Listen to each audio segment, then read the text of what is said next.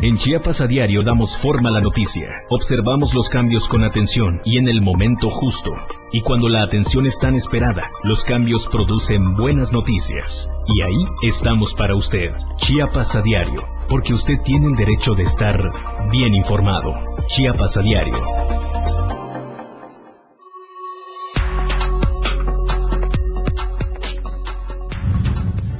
Frente frío y onda tropical podría generar lluvias torrenciales en Chiapas, según el pronóstico de la Conagua. Una víctima mortal y dos lesionados deja enfrentamiento a balazos en Navenchuac, localidad de Sinacantán. Hoy inició en Chiapas la vacunación contra COVID-19 a menores de entre 12 y 17 años con comorbilidades. En México, exhibe Ricardo Anaya, el ex candidato presidencial, inconsistencias y abusos del gobierno de López Obrador en la reforma energética. Bienvenidos a Chiapas a Diario.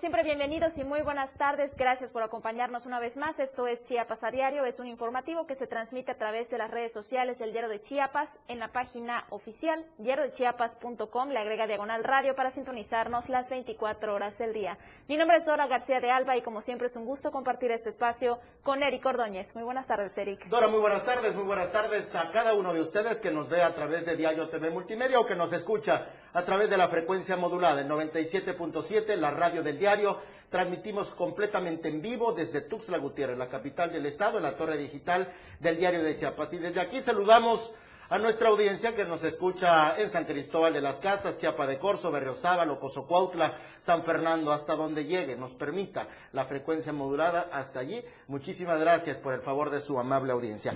Ya comenzamos, tómelo en cuenta. Durante la noche de ayer y la madrugada de este lunes, el Frente Frío número 4 se extenderá desde el noroeste del Golfo de México hasta la sonda de Campeche y en su interacción con la onda tropical número 38, que se desplazará al sur de la península de Yucatán, propiciará lluvias puntuales extraordinarias, mayores de a 250 milímetros en el centro y sur de Veracruz, torrenciales de 150 a 250 milímetros en Chiapas, Puebla y Tabasco, intensas de 75 a 150 milímetros en Oaxaca, muy fuertes de 50 a 75 milímetros en Campeche y fuertes de 25 a 50 milímetros en Yucatán. Las lluvias pronosticadas, que serán con descargas eléctricas y posible granizo, podrían provocar deslaves. Incremento en los niveles de ríos, arroyos y desbordamientos e inundaciones en zonas bajas por lo que se exhorta a la población a atender los avisos del Servicio Meteorológico Nacional de la Comisión Nacional del Agua y seguir las indicaciones de las autoridades estatales y municipales de protección civil. Y tal cual, el Frente Frío número 4 ha dejado afectaciones en el municipio de Pichucalco y también en Juárez. Sobre esta información, las lluvias intensas y constantes han golpeado esta región norte durante los últimos dos días. Esto fue ocasionado, le repito, por el Frente Frío número 4. Han dejado como consecuencia desbordamientos de ríos y arroyos en la región norte y Pichucalco. También se han inundado cultivos y se ha imposibilitado el tránsito vehicular y la comunicación en varias de estas zonas en la región, según los reportes de las autoridades de protección civil. En Pichucalco, por ejemplo, las lluvias causaron el desborde de arroyo, esto impidió el tránsito vehicular en varias arterias de la ciudad. En Juárez, varias viviendas fueron afectadas por deslizamiento de cerros y encharcamientos en viviendas. En la colonia municipal hay una familia que habita en la calle principal a la altura del Quín de Río Suchiate, una barda y el deslizamiento de lodo es lo que afectó esta vivienda que se encuentra ahora en una zona de riesgo. El pueblo Juárez y varias viviendas de ahí quedaron afectadas por encharcamientos y también fueron afectadas en el interior, dejando daños materiales. Por su parte, el delegado regional de Protección Civil, Francisco Velasco Cantoral, exhortó a la población a que estén pendientes a las recomendaciones de las unidades de protección civil y que puedan identificar los refugios temporales. En otro orden de ideas, en su gustada sección, el bloqueo nuestro de cada día, un grupo de 17 egresados normalistas indígenas iniciaron un bloqueo boteo en la carretera San Cristóbal Comitán a la altura del crucero San Pablo. A través de un volanteo dieron a conocer que son aspirantes a docentes indígenas que están en la lista de ordenamiento de resultados en la admisión 2021-2022 en educación básica. ¿Qué exigen estos muchachos? Exigen al nivel de educación indígena y la UCICAM a que libere más plazas definitivas en el nivel indígena, ya que las autoridades competentes no han cumplido con las peticiones que se han llevado en las tres audiencias que han tenido. Vemos que hoy, dice, eh, que no hay avance por la asignación de plazas definitivas. Somos sabedores de que hay plazas, por ejemplo, las jubilaciones, ascensos, etcétera. Por lo tanto, ellos piden que se amplíen en la, en la, asignación y de igual modo que se otorgue un total de transparencia de acuerdo con el número de ordenamiento. Finalmente dijeron que es por estas demandas que están realizando esta actividad y que lo harán en otros puntos hasta que sean tomados en cuenta. Otra vez, normalistas. Otra vez normalistas tomando el control de las vialidades de las vías de comunicación Chiapas. Ya que tocamos el tema educativo y referente también a los efectos de la pandemia del COVID-19, esto ha impulsado sobre todo el uso de las tecnologías, pero hay una gran limitante y es justamente la conectividad. Sobre esta información vamos a conocer los detalles con Marco Alvarado. Aunque la emergencia sanitaria por la pandemia de COVID-19 aumentó el uso de las tecnologías de comunicación e información en Chiapas, el gran reto es mejorar la conectividad en la mayoría de los municipios, más ahora que el modelo de formación híbrido está siendo utilizado por instituciones educativas. Así opinó Nancy Leticia Hernández Reyes, directora general del Colegio de Bachilleres de Chiapas, quien refirió que en el caso de este sistema educativo crearon talleres y cursos para que docentes y alumnos se adaptaran a la nueva modalidad. Lógicamente, como se ha extendido tanto la pandemia, hemos venido mejorando nuestros procesos de atención con los jóvenes, con capacitación a profesores, a personal administrativo sobre nuevas tecnologías, sobre plataformas educativas. Eh, de esta manera eh, terminamos el semestre, iniciamos uno nuevo con una programación ya más elaborada de atención híbrida, una vez que las autoridades dieron luz verde para el inicio presencial.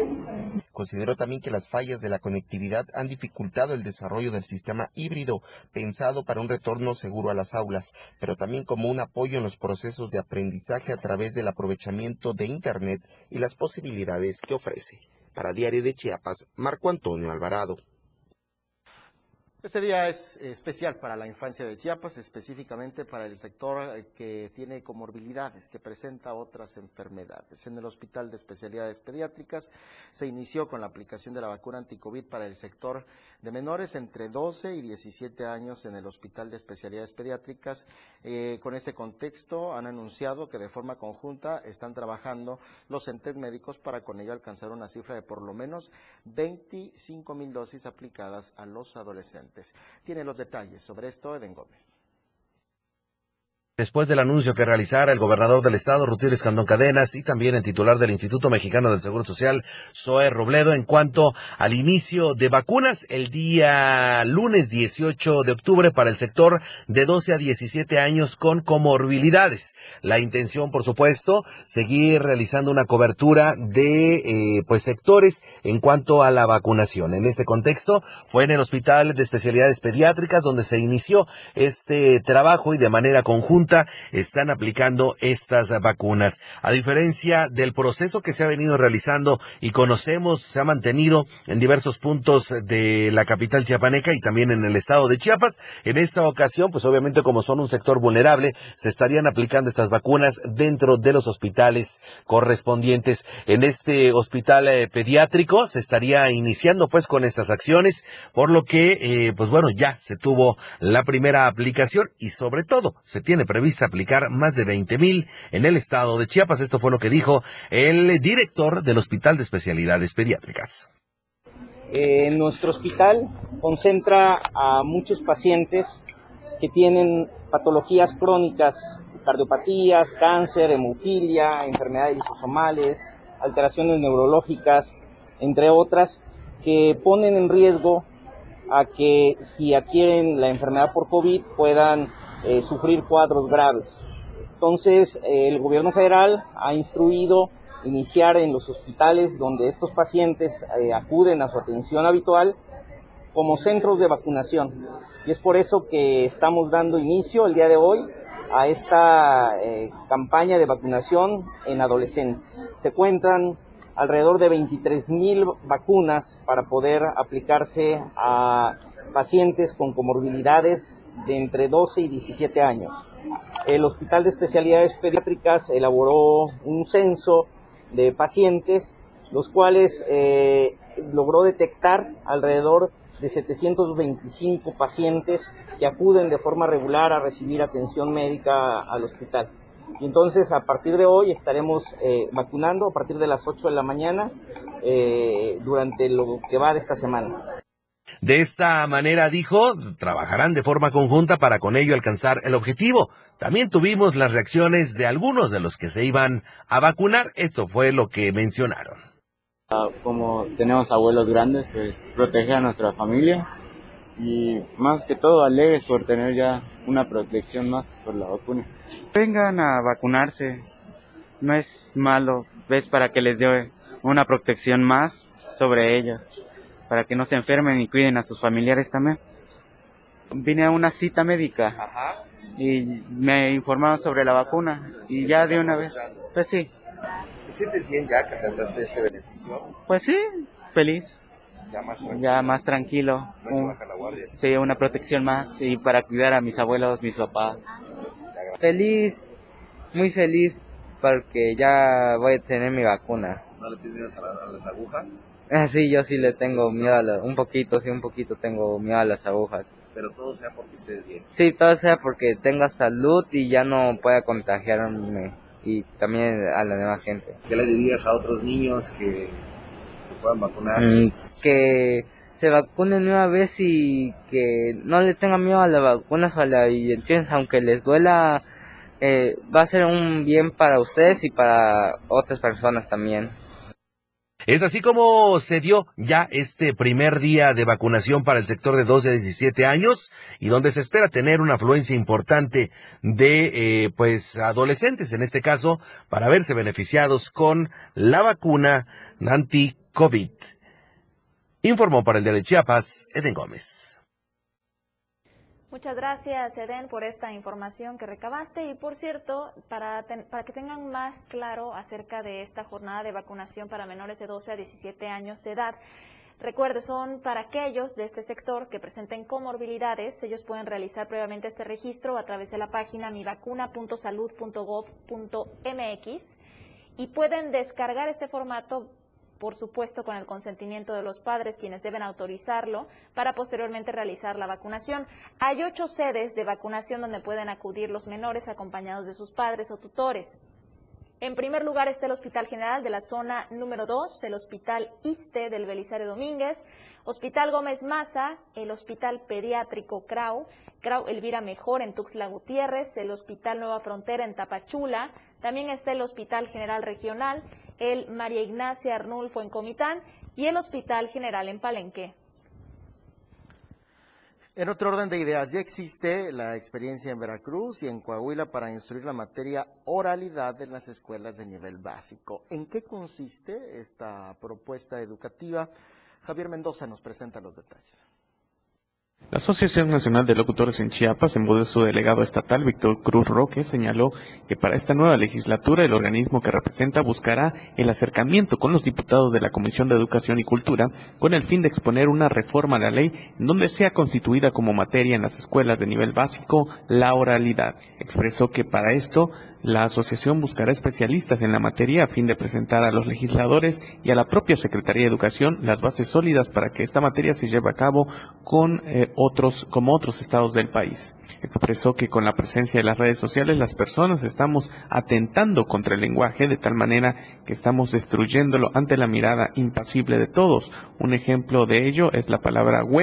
Te- con ella se dicen cómo estás, cómo te ha ido, entre muchas otras cosas más.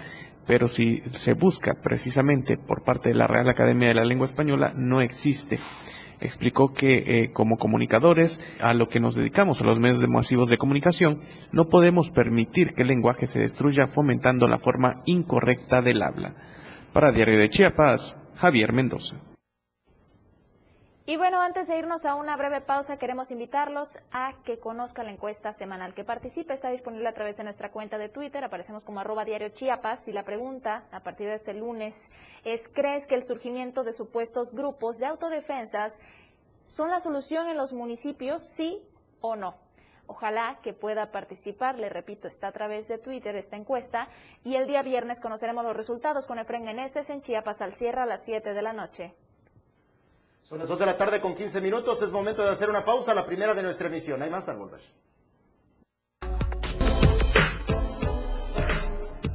Continúe estando bien informado en Chiapas a diario. Las 2 con 15 minutos.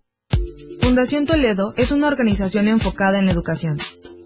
Desde nuestra fundación hemos realizado varios proyectos para poder llevar a cabo nuestro objetivo principal, apoyar la educación en Chiapas, especialmente en las zonas rurales marginadas. A pesar de ser una organización joven, somos apasionados de lo que hacemos y entendemos que la educación juega un papel importantísimo en las personas, ya que ésta se ve reflejada en el desarrollo de su país. Para conocer más de nosotros, visita nuestras redes sociales en Facebook e Instagram como Fundación Toledo y nuestra página web en www www.fundaciontoledo.org.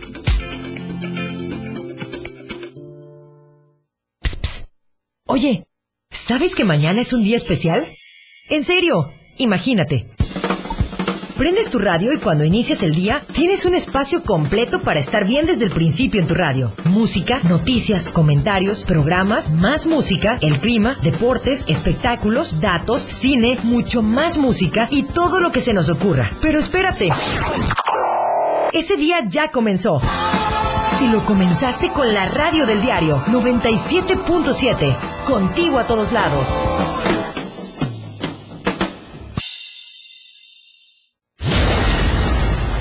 Si bien la transmisión de la radio es invisible, aquí te dejamos ver nuestro concepto. Hola, yo soy Betty Pemo. Y yo, tu amigo el Turi. Te invitamos a turistear. Solo por el 97.7 FM. Suelta el beat. Yo soy Miguel Sengar y esto es Rock Show. Un programa que se llama Pilar y Menta, en donde tenemos para ti invitados. La lista de éxitos, escúchala todos los sábados de 1 a 2 de la tarde por la radio del diario. La radio del diario 97.7. Una radio joven, fresca, versátil. Una amplia programación que va más allá de un concepto radiofónico. 97.7. La radio del diario. Contigo a todos lados. Conoce todo lo que tenemos para ti en la radio del diario a través de tu celular. Escanea en nuestro diario impreso el código QR. Visita nuestra barra de programación y escúchanos desde tu celular. Además de conocer toda la programación de la radio del diario a través de tu celular. Estar informado nunca fue tan fácil, rápido y al alcance de tu mano. La radio del diario 97.7. Contigo a todos lados. Más noticias para usted en Chiapas a diario. Qué bueno que continúa con nosotros en esta emisión de Chiapas a diario, que nos ve a través de Diario TV Multimedia o que nos escucha a través de 97.7, la radio del diario, transmitiendo completamente en vivo desde Tuxtla Gutiérrez, la capital de Chiapas, la puerta, la puerta de México en el sureste. Oiga, a lo largo de este fin de semana trascendió el incidente que se suscitó en la zona de bares y cantinas aquí en Tuxtla, en Tuxtla Gutiérrez. Un enfrentamiento que presuntamente iniciaría por una disputa entre eh, eh, consumidores y, eh, y, y, personal de este centro Leonor, de, esto, de Leonor Antrobanda presuntamente porque las personas que fueron golpeadas habían salido sin pagar la cuenta y que aseguraban se las habían inflado, etcétera, etcétera, etcétera. Trascendió que fue alrededor de las 5 de la mañana, hora en que legítimamente este tipo de establecimientos deberían estar cerrados y muchas versiones han circulado a través de, de redes sociales que aseguran que este antro y club de banda, Leonor, eh, operaba fuera de la legalidad, al menos de los establecimientos, perdón, de los horarios establecidos. Al respecto, y haciendo uso de su derecho de réplica, perdón que haga yo el comentario, una redacción eh, un poquito cuestionable, pero Leon, Leonor Antrobanda, empresa socialmente responsable, comunicó a la ciudadanía que por la hora de haber acontecido los citados hechos, dice, dicha empresa se encontraba cerrada aseguran respetando los horarios de funcionamiento establecido por las autoridades correspondientes, por lo que se deslindaron de toda responsabilidad por los hechos que hayan ocurrido entre individuos en la vía pública cuando esta empresa se encontraba cerrada. Asimismo, comunicaron que atendiendo al alto sentido de responsabilidad social de las mismas, está a la más amplia disposición de las autoridades competentes para coadyuvar en las investigaciones y llegar al total esclarecimiento de los hechos. Serán cerradas sus instalaciones al menos por unos días. Esto dieron a conocer en un comunicado donde explican lo que había eh, sucedido al exterior y en el que por supuesto se deslindaban. De este altercado, de este presunto enfrentamiento entre clientes y personal de este lugar, Dos personas resultaron gravemente lesionadas y una perdería la vida en el hospital luego de haber sido trasladado, grave por supuesto, desde las instalaciones de este lugar hasta el Hospital Jesús Gilberto Gómez Maza. Los hechos sucedieron sobre la 15 Poniente eh, y 15 Poniente Norte de esta ciudad de Tuxtla Gutiérrez y ese es el posicionamiento de la empresa. Por cierto que la Fiscalía investiga al respecto, Dora. Y justamente en este sentido ya abrió la carpeta de investigación la Fiscalía General del Estado y es que a través de la Fiscalía de Distrito Metropolitano inició justamente con estas pesquisas en contra de quién o quienes resulten responsables por el delito de homicidio cometido en agravio de Oscar N. en el municipio de Tuxtla Gutiérrez. Esta fiscalía ya inició con estas diligencias respectivas luego de confirmar que una persona del sexo masculino estaba sin signos vitales en el hospital Gilberto Gómez Maza, esto por traumatismo cráneoencefálico severo a causa de los golpes recibidos durante una riña callejera. La mañana de este domingo 17 de octubre fue cuando se, se suscitaron estos hechos y de acuerdo a las primeras investigaciones la víctima, Oscar N., se encontraba afuera de este conocido bar ubicado en la colonia Moctezuma de Tuxtla Gutiérrez, acompañado de otras personas. Fueron agredidos por un grupo de personas que los golpearon hasta dejarlos inconscientes y Oscar fue llevado al citado nosocomio donde fue reportado sin vida. Seguimos con otra de los antros, de los bares, fíjense, eh, esto ahora en el municipio de San Cristóbal de las Casas, donde se dio la suspensión de dos bares en el centro histórico. Fueron suspendidos por infringir en el horario de cierre en regla y por faltar a los protocolos de seguridad, entre otros. Esto durante un el fin de semana por autoridades municipales. En la entrevista, Lucio de Jesús Molina Hernández, director de Protección Municipal, Protección Civil Municipal, detalló lo siguiente. La madrugada del viernes y el sábado, el recorrido de verificación de bares y cantinas para dar cumplimiento al horario eh, de cierre y reglamentación de protección civil durante el recorrido sobre la calle primero de marzo. Nos percatamos, dice, que dos establecimientos seguían en operaciones después de las 4 de la mañana, lo cual se procedió a la verificación de ambos establecimientos de nombre Electroshots Litros y La Bendita, encontrando irregularidades. Agregó que en el primero se procedió a la colocación de sellos de suspensión de actividades, exhortando a los propietarios a regularizarse a la brevedad y obedecer el cierre de horario. Y bueno, tocando los temas de inseguridad, al menos en la carretera Suchiapa con dirección hacia el Jobo, una persona del sexo femenino resultó lesionada con un impacto de bala. Los hechos ocurrieron, le repito, en esta carretera, rumbo a Suchiapa. En un principio la mujer lesionada fue trasladada en una unidad de transporte público hasta la altura del Colegio La Paz. Una vez en este sitio, la recibió una ambulancia y paramédicos quienes posteriormente se encargarían de llevarla a un hospital mucho cuidado eh, con, esta, con estas situaciones. Esto fue en la carretera a Suchiapa. Por otra parte, en Wix, la otra vez, la falta de precaución al volante fue el factor para que un pesado tráiler cargado con aguacates terminara volcando a un costado derecho sobre la carretera costera Huixtla-Tapachula, a la altura de la curva de El Diablo, alrededor de las 7 de la mañana de este lunes. Por fortuna, el conductor de la pesada unidad resultó ileso. Elementos de la Guardia Nacional, División Caminos, se encargaron de realizar las primeras diligencias correspondientes. Y sobre las agresiones que se han dado en, los, en las últimas horas, hubo un enfrentamiento en Navenchao, en donde un hombre perdió la vida y dos más resultaron gravemente lesionados. Fue un enfrentamiento a balazos que se suscitó la noche del sábado entre dos grupos en la comunidad, como le repito, en Navenchao, en el municipio de Sinacantán. Los hechos violentos sucedieron alrededor de las 20 horas con 50 minutos el sábado en esta localidad, situada a unos 25 kilómetros de San Cristóbal de las Casas, en el tramo carretero libre de San Cristóbal a Cetuxla Gutiérrez. Ahí un grupo de pobladores de ese lugar se enfrentó contra otro de la vecina comunidad A Paz. Los indígenas agregaron que la persona que perdió la vida fue identificada como Julio Manuel N., originario de Apaz, y presuntamente tenía orden de aprehensión por el delito de secuestro. Agregaron que los lesionados son Francisco López Pérez y Pedro Pérez Sánchez de Navenchauc, ellos fueron internados en un hospital privado de la ciudad de San Cristóbal de las Casas para recibir atención médica.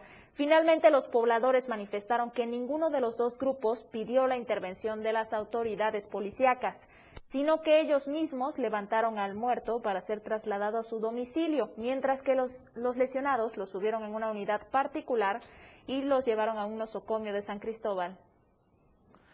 Justamente por estos hechos, la Fiscalía General del Estado inició una carpeta de investigación eh, a través de la Fiscalía de Justicia Indígena en contra de quien o quienes resulten responsables por los delitos de homicidio en agravio de Julio Manuel N. y lesiones calificadas en perjuicio de Francisco N. y Pedro N. cometidos en el municipio de Sinacantán. El personal de esta fiscalía confirmó que en el Hospital de Caridad de San Cristóbal de las Casas ingresaron Francisco y Pedro N., originarios de Navenchauc, municipio de Sinacantán, ambos con lesiones por proyectil de arma de fuego. Asimismo, se confirmó el deceso de Julio Manuel N., originario de la comunidad La Paz de dicho municipio, a causa de impactos de proyectil de arma de fuego. De acuerdo a las primeras investigaciones, los lesionados y las personas que que perdieron la vida participaban en una riña en la comunidad Navenchauk, municipio de Sinacantán. Fíjese que de Navenchauk, dos cosas que podemos poner de referente. Como, como Sinacantán mismo, es un referente por la producción de flores en nuestro estado. Y también Sinacantán, específicamente la localidad de Navenchauk, tomó relevancia en la administración pasada cuando fue eh, eh, el piloto donde se lanzó eh, la Cruzada Nacional contra el Hambre, en un evento grandísimo que encabezara entonces el presidente de la República, Enrique Peña Nieto, y Luis Ignacio Lula da Silva, expresidente de Brasil. Y bueno, e, es completamente distinto el contexto del Navenchau que ahora le estamos em, eh, dando a conocer. Eh, pasamos de una localidad que había sido punta de lanza en programas de desarrollo, que poco, eh, eh, poco de este tipo de disturbios se conocía y ahora se da esta, esta situación sumamente lamentable que, insisto, la Fiscalía General del Estado ya investiga. Que por cierto, que quiero agregar también a esta situación que se está viviendo, la tensión sobre todo que se vive en el Estado es el conflicto que hay en Altamirano y es que recordemos que desde el pasado 30 de septiembre los integrantes del movimiento de pobladores allá de Altamirano, de elegido Altamirano, tienen retenido al exalcalde Roberto Pinto Canter, esposo del actual presidente municipal, Gabriela Roque Tipacamú, y rechazaron recientemente la propuesta de las autoridades de gobierno del Estado de incrementar de 7 a 10 millones de pesos el presupuesto para elegido con tal de que suspendan las acciones que mantienen actualmente. Son 50 representantes de estos inconformes quienes dieron a conocer que esta propuesta, la cual les plantearon el pasado jueves durante una reunión que encabezó el director de atención de organizaciones, Wenceslao López Vega, es dependiente de la Secretaría de Gobierno. Fue rechazada totalmente. En este sentido, ya también hay temas para la próxima agenda legislativa que sería una agenda muy seria y sobre todo cercana a la gente para tratar de resolver ciertos ciertas problemáticas. La agenda legislativa y la integración de comisiones del Congreso del Estado se definirá mediante acuerdos sensibles y responsables, identificando los escenarios potenciales, así como los de vulnerabilidad, robusteciendo una agenda seria, sensible y cercana a la gente. Así lo señaló la diputada Alejandra Estefani Martínez Coutinho. La legisladora de la fracción parlamentaria del Partido Movimiento de Regeneración Nacional explicó que las y los diputados de esta sexagésima octava legislatura del Congreso del Estado de Chiapas están trabajando para construir acuerdos en beneficio de Chiapas. Añadió que la integración de comisiones como la construcción de la agenda legislativa será dinámica, cercana a la gente y primordialmente de atención a las necesidades más sentidas identificando también los polos de desarrollo mediante los cuales se pueda abonar a la construcción de un mejor Chiapas. Finalmente señaló que desde la fracción parlamentaria de Morena se continuará generando sinergia con el gobierno estatal de manera que las eventuales iniciativas de reforma incidan directamente en el mejoramiento de las condiciones específicas de sectores como el campo, pesca, agricultura, educación, seguridad, turismo, entre otras. Vamos ahora a ver lo que nos presentan, lo que registran en este momento los ojos del diario de Chiapas, las cámaras del diario de Chiapas. Le comparten audiencia del 97, la radio del diario. Justamente ahora monitoreamos eh, la, eh, la, vialidad de Laguitos, aquí en Tuxtla Gutiérrez, al poniente, ambos carriles y la interción con el bulevar 25 eh, de agosto. No, este, es de agosto, pero me falló la fecha, ¿eh? Este bulevar luce fluido el tránsito vehicular. Si usted transita por esta zona, lo puede hacer con relativa, con relativa calma. Son los ojos del diario de Chiapas a través de nuestras pantallas, en donde puede usted ver también la diversidad de producciones y programas que el diario de Chiapas tiene para usted. Son las 2 de la tarde con 30 minutos. Tenemos que hacer una pausa. Volvemos con más.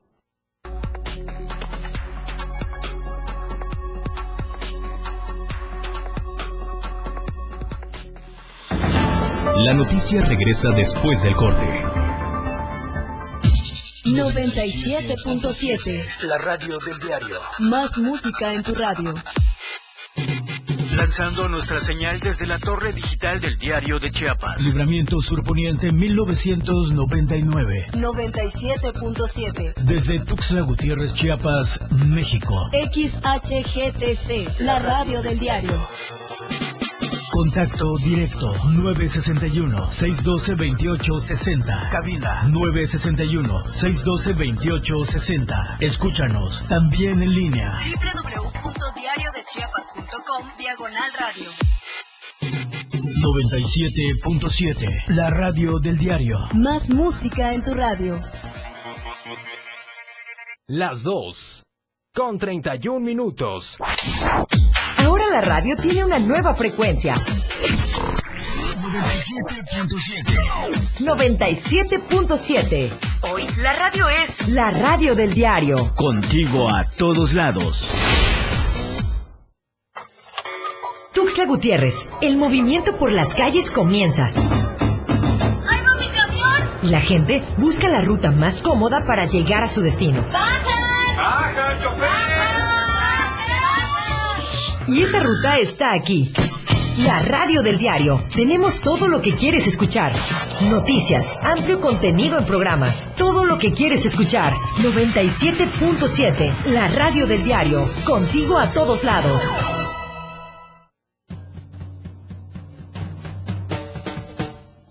Ellos. Cosita Santa. Bye bye. Los 60 minutos más prendidos e irreverentes en radio. Marijo Alvarado, La Majo y Diego Morales el Patrón te llevan de la mano con temas actuales, música, invitados, lo más trendy en redes sociales y lo mejor. Te llevan paso a paso con el mejor ambiente en radio.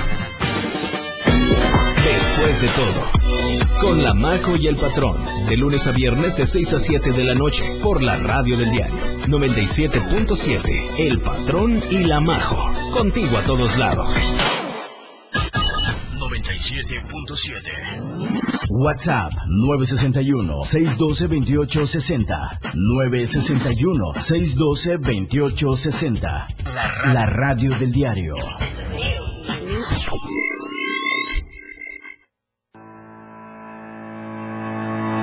Todas las noticias por la radio del diario.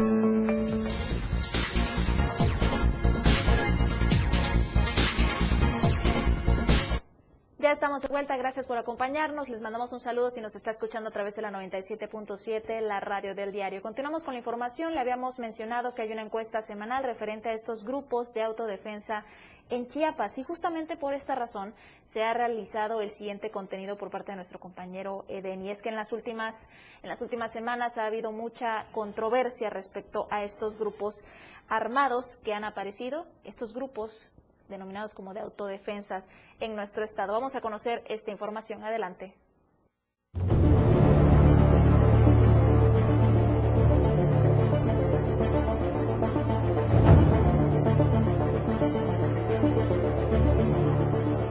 En las últimas semanas se ha tenido gran controversia en el estado de Chiapas con respecto a la aparición de los denominados grupos armados o grupos de autodefensa. Esto con el fin de referir la inconformidad que se mantienen por diversos sectores de la sociedad, principalmente en las localidades más pobres y donde podrían haber diversas irregularidades en cuanto a la gobernabilidad.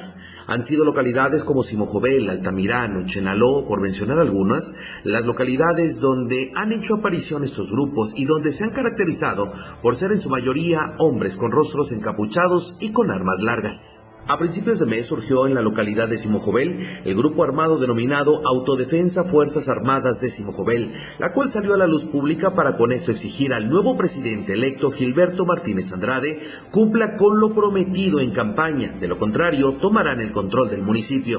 Hoy hemos formado la Fuerza Armada del Pueblo, es con la finalidad de exigir respeto a los derechos humanos. Si no hemos entrado al pueblo es por respeto y para salvaguardar la integridad de la ciudadanía.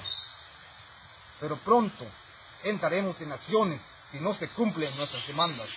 Pocos días después fue en la localidad de Altamirano donde surgió otro supuesto grupo armado que exigen se acabe con el cacicazgo político que mantiene la familia Pinto y que ha propiciado se siga manteniendo la pobreza y la desigualdad en la localidad, además de propiciar que muchos de los habitantes emigren a los Estados Unidos. Estamos viendo cómo nuestros hermanos de distintas comunidades están luchando desde hace varios días bajo el sol y la lluvia para echar fuera a la familia Pinto que vino nada más a aprovecharse de la paga. Carreteras abandonadas, gente sin empleo, mucha migración a Estados Unidos porque vivimos la misma pobreza, no hay luz, agua y lo más duro, sin justicia y sin democracia, porque aquí gana una elección que más dinero tenga. Cabe señalar que ha sido tal inconformidad en esta localidad que cuando se realizaba el acto de entrega-recepción, retuvieron al presidente saliente por no cumplir con obras y gestiones para el pueblo. El último grupo que se hizo presente en cuanto a su aparición fue en la localidad de Chenaló, donde están pidiendo se atienda el tema de delimitación de tierras, lo que ha ocasionado afectaciones importantes y enfrentamientos durante varios años. Todo esto comenzó el año 2016 la gente de Santa Marta comenzó a solicitar a los 115 campesinos originarios de Aldama sobre la obligación social que se compone de siete puntos y los asambleístas les dieron un plazo de 15 días para poder dar una respuesta a dicha obligación, pero nunca aceptaron la obligación social. En este sentido, las autoridades, incluso que han sido señaladas, han mostrado su postura para con esto referir que se trabajará con tranquilidad y por elección de la misma sociedad. Tal es el caso del presidente electo de Simojovel, Gilberto Martínez, que dijo que el supuesto grupo armado solo son unas cuantas personas que pueden estar siendo contratadas por actores políticos que no se vieron beneficiados en las elecciones pasadas. Grupo armado no le puedo yo considerar cuando son seis, siete personas que ya revisamos los videos y no, no, pues nosotros no los tenemos identificados. A lo mejor pudieran ser de algún otro municipio, fueron contratados, les dieron algún recurso.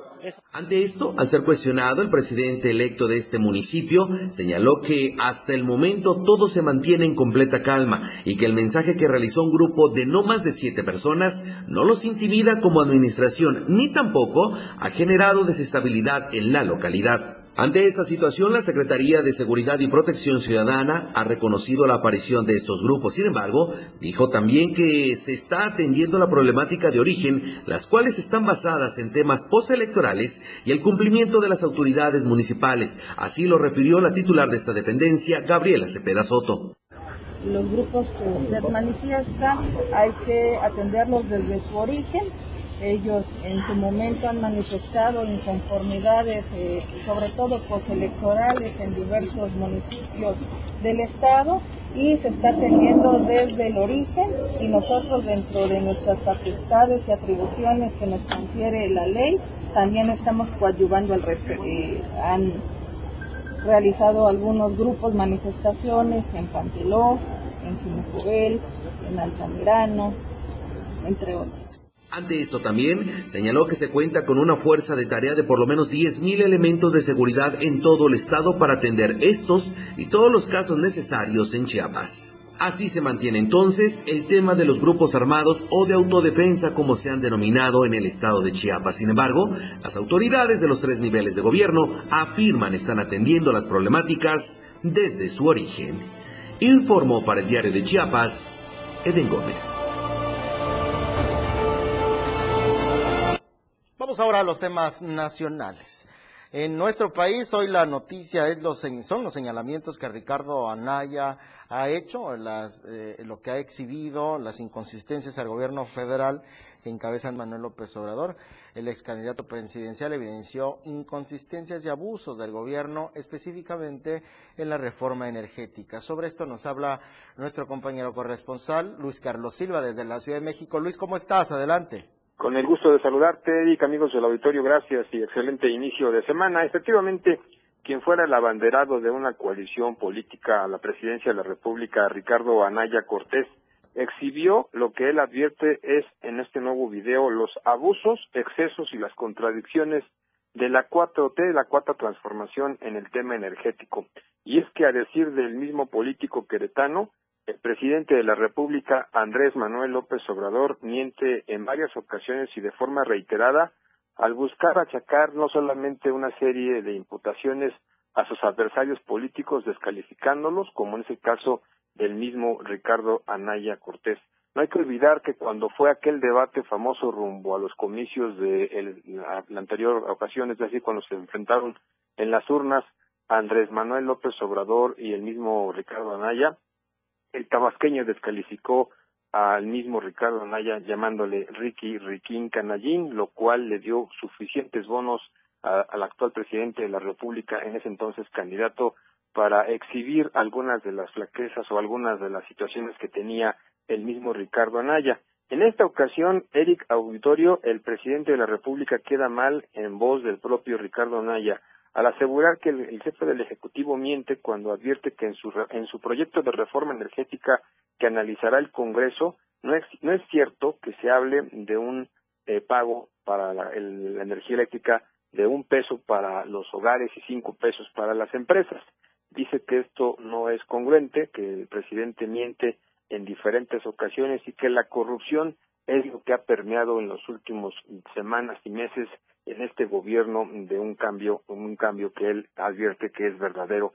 Ahí dice que existe también energía sucia y cara, es decir, que lo que ofrece el gobierno de Andrés Manuel López Obrador respecto a producir energía de buena calidad y a un bajo costo, para nada es algo positivo, es algo cierto. También dice que desafortunadamente hay varios eh, eventos que se han ido presentando en el tema de la reforma energética que se tienen que aclarar, como es el caso de que por bimestre algunas empresas de gran tamaño y de gran nivel pagan hasta 13 mil pesos de luz, cuando desafortunadamente dice que esto no es así. Hay empresas que, que está comprobado, dice, que en los recibos bimestrales de su consumo de energía pagan muchísimo menos de lo que realmente consumen y esto es por la complacencia, dijo, de lo que está haciendo el gobierno que encabeza el político tabasqueño. La electricidad sucia y cara como la que se genera en la, en la termoeléctrica de Tula, en la cual se podría hablar de un, de un costo de, de producción de 2.31 pesos, dice que desafortunadamente en kilowatt hora esto equivaldría solamente a una parte de lo que en realidad se consume, lo cual exhibe una vez más cada uno de los temas que te acabo de mencionar.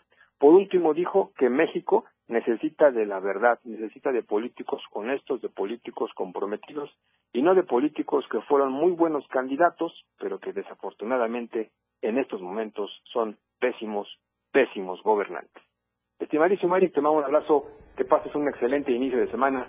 Hasta aquí mi reporte y como siempre, una excelente tarde. Gracias, gracias Luis Carlos Silva. Un saludo hasta la Ciudad de México desde allá con este reporte sobre las declaraciones vertidas por el ex, candidato a la presidencia de la República, Ricardo Anaya Cortés. Mientras tanto, el presidente Andrés Manuel López Obrador mostrará a John Kerry el programa de Sembrando Vida en Palenque, Chiapas. El presidente anunció y confirmó que se va a presentar este programa Sembrando Vida desde la zona arqueológica de Palenque a John Kerry. Es el, invita, el enviado especial de gobierno de los Estados Unidos para el cambio climático. Este encuentro tendrá lugar hoy lunes 18 de octubre. Desde el mediodía inicio y el recorrido se unirán distintos funcionarios tanto de Estados Unidos como de México. López Obrador descartó que John Kerry vaya a visitar su finca que está ubicada en Palenque, recordemos, y desde el jueves pasado estaba previsto que este encuentro sucediera en Balancán, en Tabasco. Sin embargo, el día domingo se ajustó la agenda presidencial con cambios en la hora y lugar de la presentación de este programa. Bien, con esto vamos a hacer una pausa, la última de esta emisión. Al regresar nos queda mucho, mucho más de qué informarle. Le recuerdo también la encuesta de la semana del diario de Chiapas para que usted pueda participar a través de nuestra cuenta en Twitter. En el diario de Chiapas su opinión cuenta. ¿Crees que el surgimiento de supuestos grupos de autodefensas es la solución en los municipios, sí o no. La encuesta estará vigente a partir de este día, está vigente a partir de este día y hasta el próximo viernes a las 7 de la noche. Efraín Meneses le va a dar a conocer los resultados. 2 de la tarde con 45 minutos. Ya volvemos. Porque usted tiene el derecho de estar bien informado. Chiapas a diario. Las 2 con 45 minutos. En cada momento, en cada segundo, minuto y hora, las noticias siempre le acompañan y Chiapas al cierre le presenta las noticias más sobresalientes del día y lo que sucede al momento. Chiapas al cierre, de lunes a viernes de 7 a 8 de la noche, con Efren Meneses, por la radio del diario 97.7, contigo a todos lados.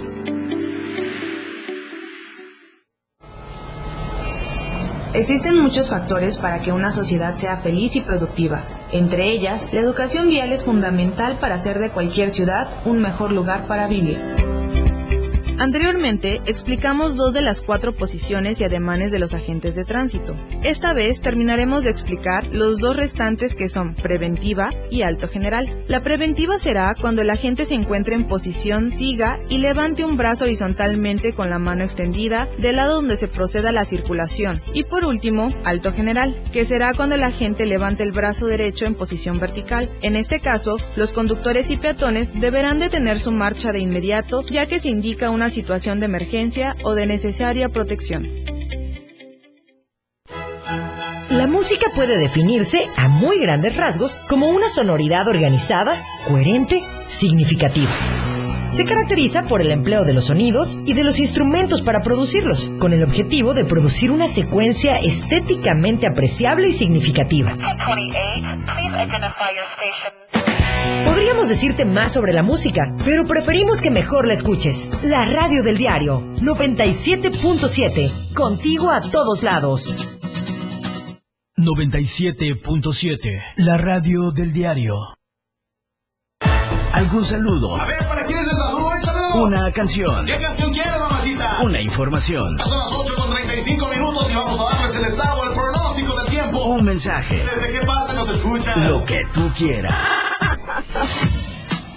WhatsApp, la radio del diario. Escríbenos y comunícate con nosotros. 97.7, la radio del diario. 961-612-2860. 961-612-2860. Ahora es mucho más fácil estar en contacto con la radio del diario. 97.7. 97.7. WhatsApp 961-612-2860. 961-612-2860. La, la radio del diario. Ya estamos de vuelta, gracias por seguir sintonizándonos. Esto es Chiapas a diario. Recuerde, estamos en vivo a través de las plataformas de Facebook, estamos en YouTube, en Twitter, también puede ver la transmisión, así como en la página principal y en la radio, la 97.7, la radio del diario. Por cierto, antes de pasar a nuestra esperada sección de arte y show, queremos felicitar a dos de nuestros compañeros. Hoy estamos de manteles largos y es que es cumpleaños de nuestro compañero Diego Morales y también de Marco Cabrera, quien es columnista del diario de Chiapas. Les deseamos lo mejor, un abrazo grande para ellos dos. También Diego Morales, que por cierto lo recordará, él tiene un espacio en la programación de la radio del diario. También muchísimas felicidades. Pues bien, vamos a pasar a la sección de Luis Gordillo. Le damos paso y la bienvenida como siempre. Buenas tardes, Luis Gordillo. Muy buenas tardes, Dorita. Muchísimas gracias, amigas, amigos, en este espacio de arte y show. Normalmente damos eh, el tiempo y la plataforma para personalidades del mundo artístico. Eh, en esta ocasión vamos a platicar con un artista, pero él es un artista plástico, de los más reconocidos internacionalmente que ha dado nuestro país. Así que es un gusto enorme. Él es de la Ciudad de México, sin embargo en este momento se encuentra en Madrid, en España, y gracias a la tecnología podemos viajar hasta Madrid y platicar con el maestro Vicente Bertispani. ¿Qué tal maestro? ¿Cómo estamos?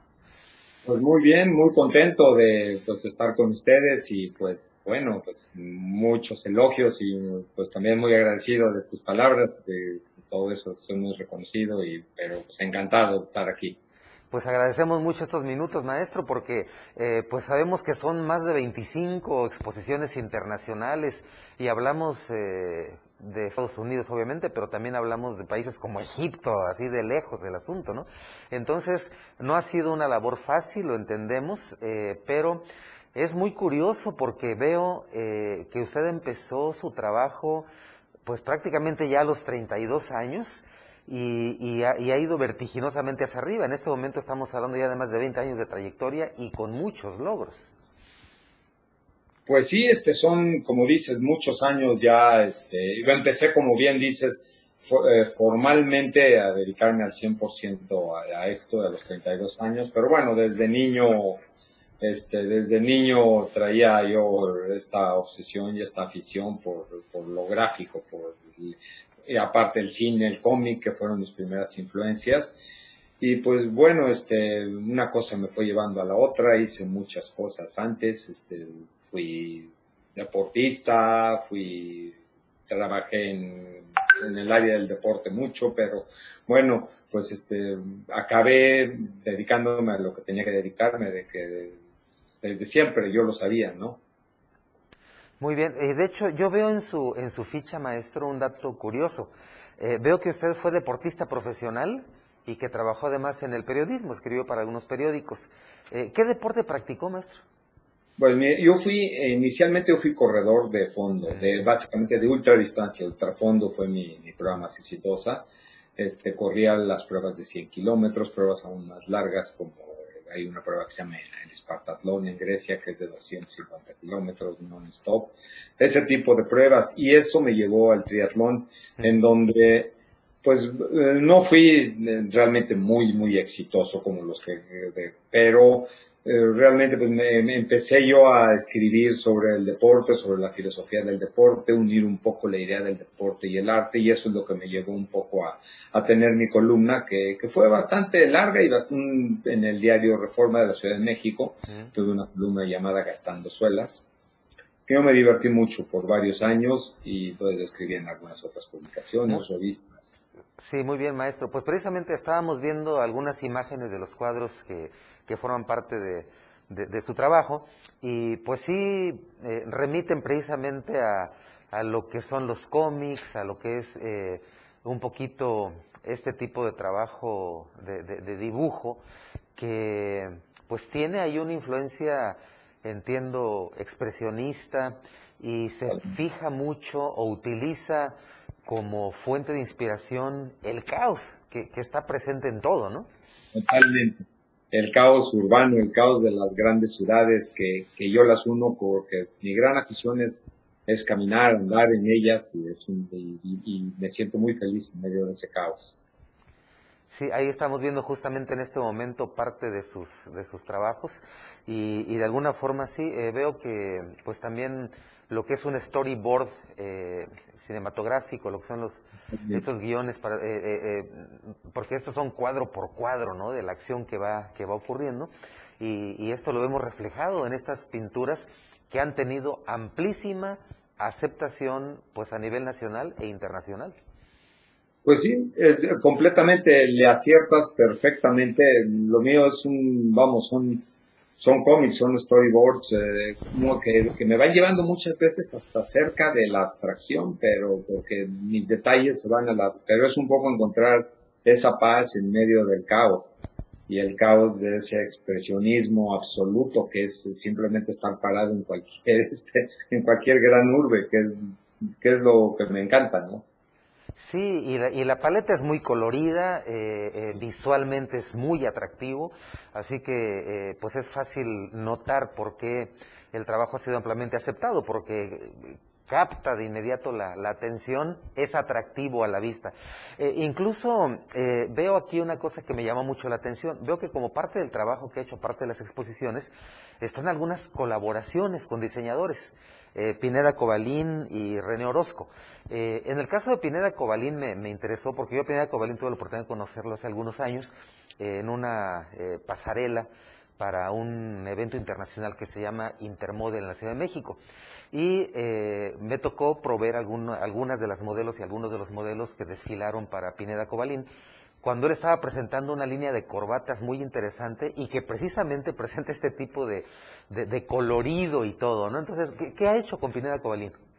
Pues con, con, Pineda Cobalín hice una colaboración que fue muy interesante y muy divertida sobre la Ciudad de México. Ya ves que, que ellos toman siempre los motivos mexicanos. Entonces, lo que hicimos fue hacer una ciudad imaginaria, una ciudad caótica, pero colorida y al mismo tiempo amable este, en, en, pañuelos de un metro por un metro, 90 centímetros y corbatas. Y realmente el resultado fue muy interesante. Fue una edición eh, pequeña, eh, edición especial en solamente 7, 8 colores de cada prenda. Y bueno, pues fue una, como te decía, una edición muy divertida. Este fue una edición que creo que fue de, de, de 300, 400 piezas de cada color únicamente. Y este y pues bueno es, es, es, específicamente la colaboración que he hecho con ellos. Muy bien y pues sí es muy interesante porque no es solamente eh, la cuestión de exponer eh, los cuadros que finalmente se, se realizan sino además eh, llevar el arte a estas otras eh, áreas, a estas otras manifestaciones. Definitivamente es una de mis grandes inquietudes, el, el, el llevar el arte, sobre todo el, las ediciones, a otras superficies y la superficie para mí por excelencia es las prendas de vestir. Muy bien. Pues maestro, veo también que aparte de, bueno, entre las, los premios y reconocimientos que ha recibido, está por ahí una residencia que le otorgó el Columbia College de Chicago en su Centro de Artes de Libro y Papel y además el premio de la Segunda Bienal Internacional pues nada menos que en la Biblioteca Alejandrina de Egipto. Así que pues sí es un orgullo que un artista mexicano esté poniendo tan en alto el nombre de nuestro país en un ambiente tan complicado como es eh, la pintura eh, y, a nivel internacional. Vemos que acaba de lanzar su página web y ahí nuestro público puede entrar y puede eh, ver más de 100 obras que usted tiene ahí en su, en su página y pues además lo pueden seguir en Instagram, maestro. Así es, pues mira, mi página web es eh, B, B, no, no W, sino bbertispani.com y tanto en Instagram como en Facebook estoy como Bertispani únicamente, es V y Z el Vertis. Así es, Bertispani, que es su nombre artístico. Y maestro, le agradecemos muchísimo de verdad estos minutos que nos concedió, mucho éxito y que pues todo siga adelante. Le agradecemos mucho y esperamos en algún momento tenerlo acá por Chiapas. Todo el éxito del mundo, un fuerte abrazo acá desde el corazón de Chiapas, amigas y amigos. Él es el maestro Vicente Bertispani, eh, que en este momento, repito, se encuentra en Madrid, pero es un artista plástico mexicano con muchísimo éxito. Muchas gracias por el favor de su atención. Soy su amigo y servidor Luis R. Gordillo. Me despido por ahora, pero amenazo con volver. Muchísimas gracias, Luis Gordillo. Y recuerden también este tipo de entrevistas quedan disponibles a través de la página de Facebook del Diario de Chiapas por si quiere volver a tener en cuenta este tipo de, eh, y de invitaciones que tenemos también en este espacio. Pues bien, nos tenemos que despedir. Hemos llegado al final de la transmisión de hoy. Gracias por acompañarnos el día de mañana. Lo esperamos sin falta en punto de las 2 de la tarde.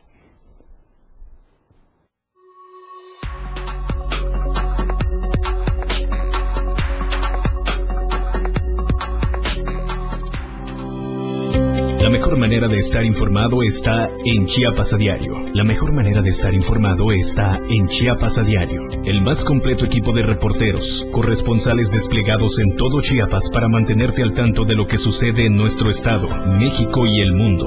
Lo que usted escuchó como noticia, mañana ya es historia. Chiapas a diario, por la radio del diario 97.7, contigo a todos lados. 97.7. La radio del diario. Más música en tu radio. Lanzando nuestra señal desde la torre digital del diario de Chiapas. Libramiento Surponiente 1999. 97.7. Desde Tuxtla Gutiérrez, Chiapas, México. XHGTC. La radio del diario. Contacto directo 961-612-2860. Cabina 961-612-2860. Escúchanos también en línea. www.diariodechiapas.com Diagonal Radio. 97.7. La radio del diario. Más música en tu radio.